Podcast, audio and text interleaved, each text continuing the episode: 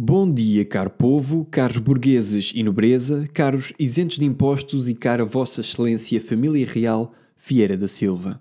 Já sabem quem é, é o gato político, segundo podcast a ofender uns quantos e a preocupar outros tantos. Admito que depois do sucesso do primeiro podcast, eu já me sinto num nível de elite, aquele nível de elite de até ter receio que o meu nome apareça nos Panama Papers. O Panama Papers foi um processo que desapareceu subitamente dos mídia assim que denunciou o envolvimento de grandes nomes políticos e económicos, como o Grupo Espírito Santo. Por alguma razão isto brecou, mas dizia eu que os Panama Papers envolviam. Eu não sei o que é que se passa, mas uh, prosseguindo. Neste episódio vamos falar dos feitos do PS, da moção de censura de Cristas e, obviamente, rir do Bloco. Portanto, subscrevam, porque não sendo amigo do Carlos Santos Silva, não consigo comprar subscritores para inflacionar o podcast até aos tops. Se quiserem apoiar o projeto, podem contribuir no Patreon, porque ao contrário do Galamba, o meu blog não recebe ajustes diretos para promover o partido do governo. Eles não me compram assim de forma tão simplex.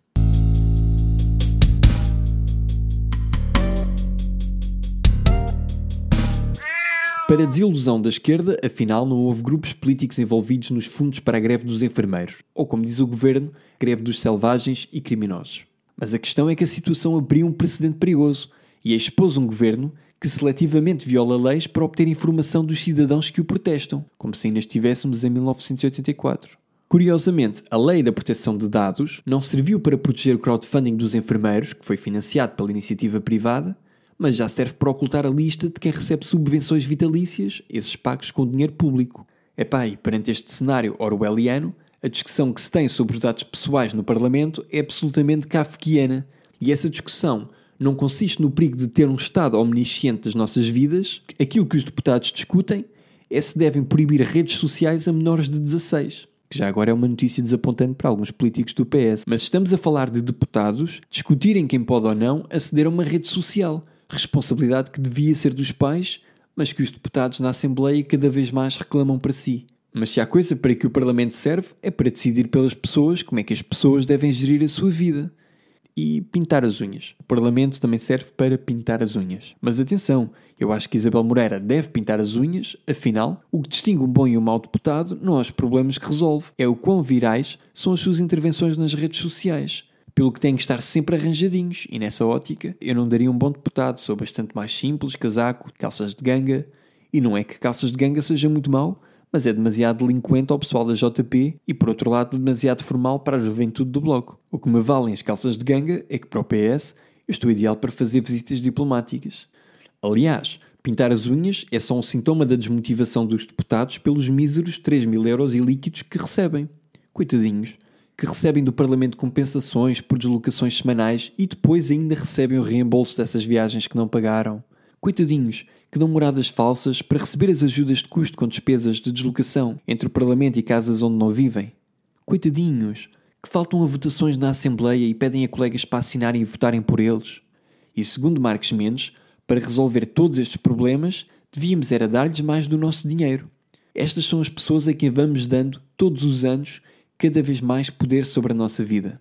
E uma das figuras que protagonizam esta imunidade do Estado é o Presidente da Assembleia da República, Eduardo Ferro Rodrigues, aquele que defendia sanções a deputados que cometessem irregularidades, mas que depois esqueceu disso quando se soube que andou a tentar abafar relatórios do Tribunal de Contas. De certa forma, eu até compreendo porque é que a filha dele criou capazes. Com um pai como aquele, não admira que ela odeie os homens. Mas eu acho que se resolveriam muitos problemas se fosse requisito os deputados terem alguns anos de experiência no mundo real. Epá, e até poderiam abrir negócios. Por exemplo, abrir-se uma agência imobiliária Primeiro, punha-se o pessoal do PCP a despejar inquilinos, depois o pessoal do Bloco a remodelar o prédio, e António Costa a usar velhinhos para fazer arbitragens.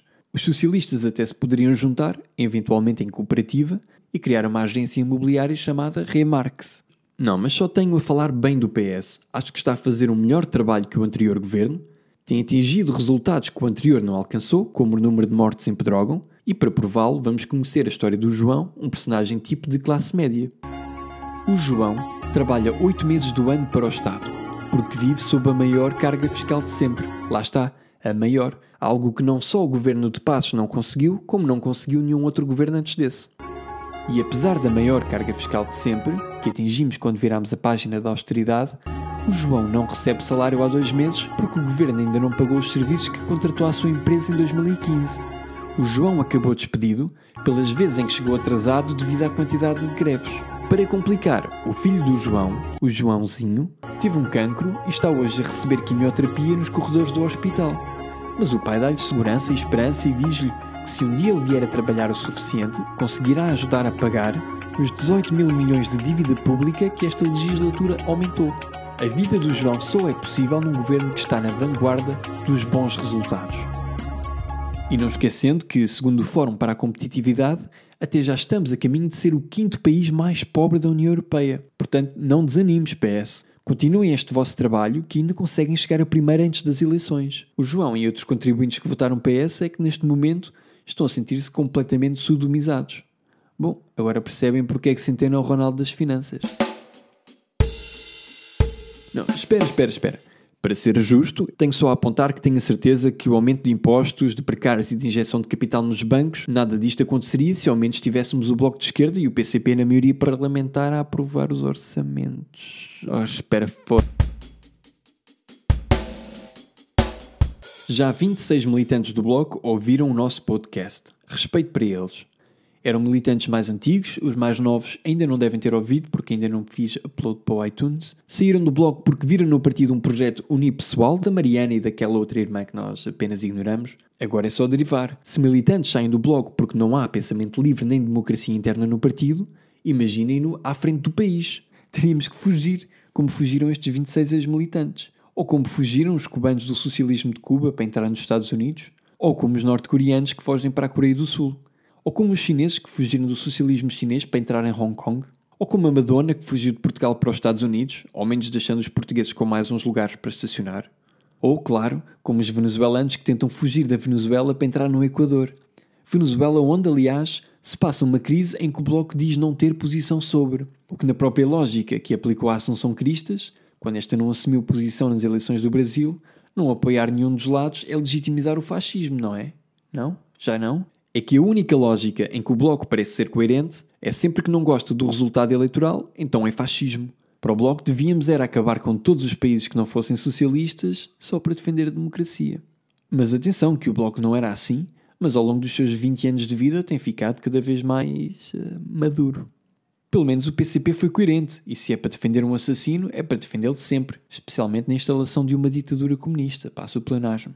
Mas há quem diga que o Bloco é importante numa democracia e a fazer frente às grandes potências económicas. Por exemplo, se quiséssemos fazer cair a economia dos Estados Unidos, bastava enviar o Bloco de Esquerda para formar lá governo.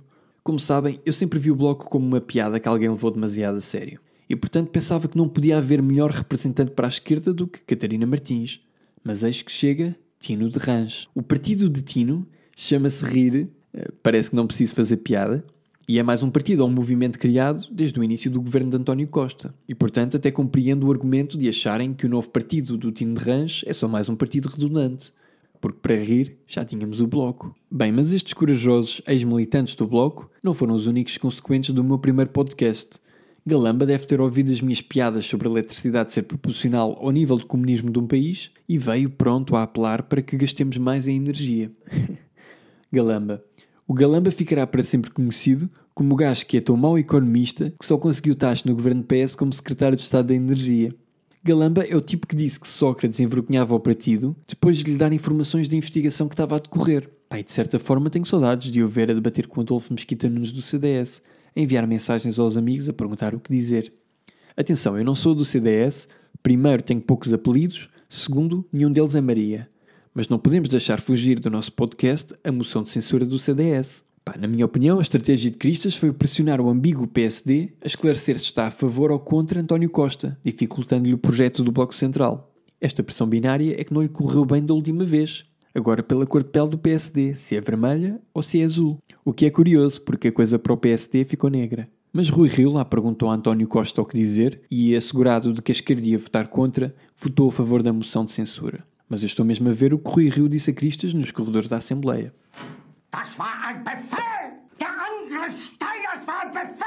Não, mas Rui Rio falar em alemão faz todo o sentido do ponto de vista do CDS. Pelo menos segundo os novos autores do Nuno Melo, que dizem que a Europa é aqui. Eu acho até que ele leva a expressão literalmente, tendo em conta a quantidade de vezes que ele faltou às europeias para fazer campanha em Portugal. Mas a questão europeia tem-se tornado cada vez mais um tema fraturante, quer na esquerda, quer na direita, quer na iniciativa liberal. E é fraturante pela questão económica, mas sobretudo pelo fator imigração. E nessa eu partilho opinião com o Carlos Guimarães Pinto. Qualquer ser humano que esteja numa perigosa condição de vida é nosso dever acudi-lo. Mas não podemos simplesmente abrir fronteiras para quem quer que force entrada no país. Porque o influxo descontrolado e súbito de migrantes com valores sociais e culturais completamente dispares dos nossos, obviamente que rompe o nosso tecido social seja por não haver um período de assimilação e integração dos próprios migrantes, o que leva a um choque cultural que pode ser contraproducente, seja pela reação defensiva legítima dos próprios cidadãos do país que os acolhe perante aquilo que lhes é uma invasão. Aliás, o atual problema migratório está a produzir tantos anticorpos precisamente porque não derivou de um processo natural, mas antes foi promovido por força política. Um exemplo disso é o Pacto Global das Migrações. Mas vamos ser honestos, também há pontos positivos. Eu tenho um ponto que vai converter até os mais céticos. Ponham-se nos pés de quem foge da miséria, da destruição económica do país. Epá, e se quiserem podem pensar. Imaginem que o PCP chega ao governo. Nós vamos todos querer ter o caminho facilitado para a Suíça. Hã? Convencivos ou não?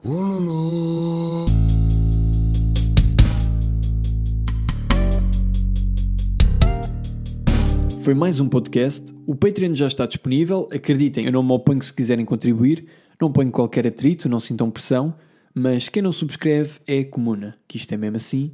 Hashtag não sejas comuna, deixa o like e subscreve o Gato Político no Spotify, no YouTube. E no fim disto, ainda conseguimos ser referenciados num tweet da Fernanda Câncio, mas só se Deus quiser.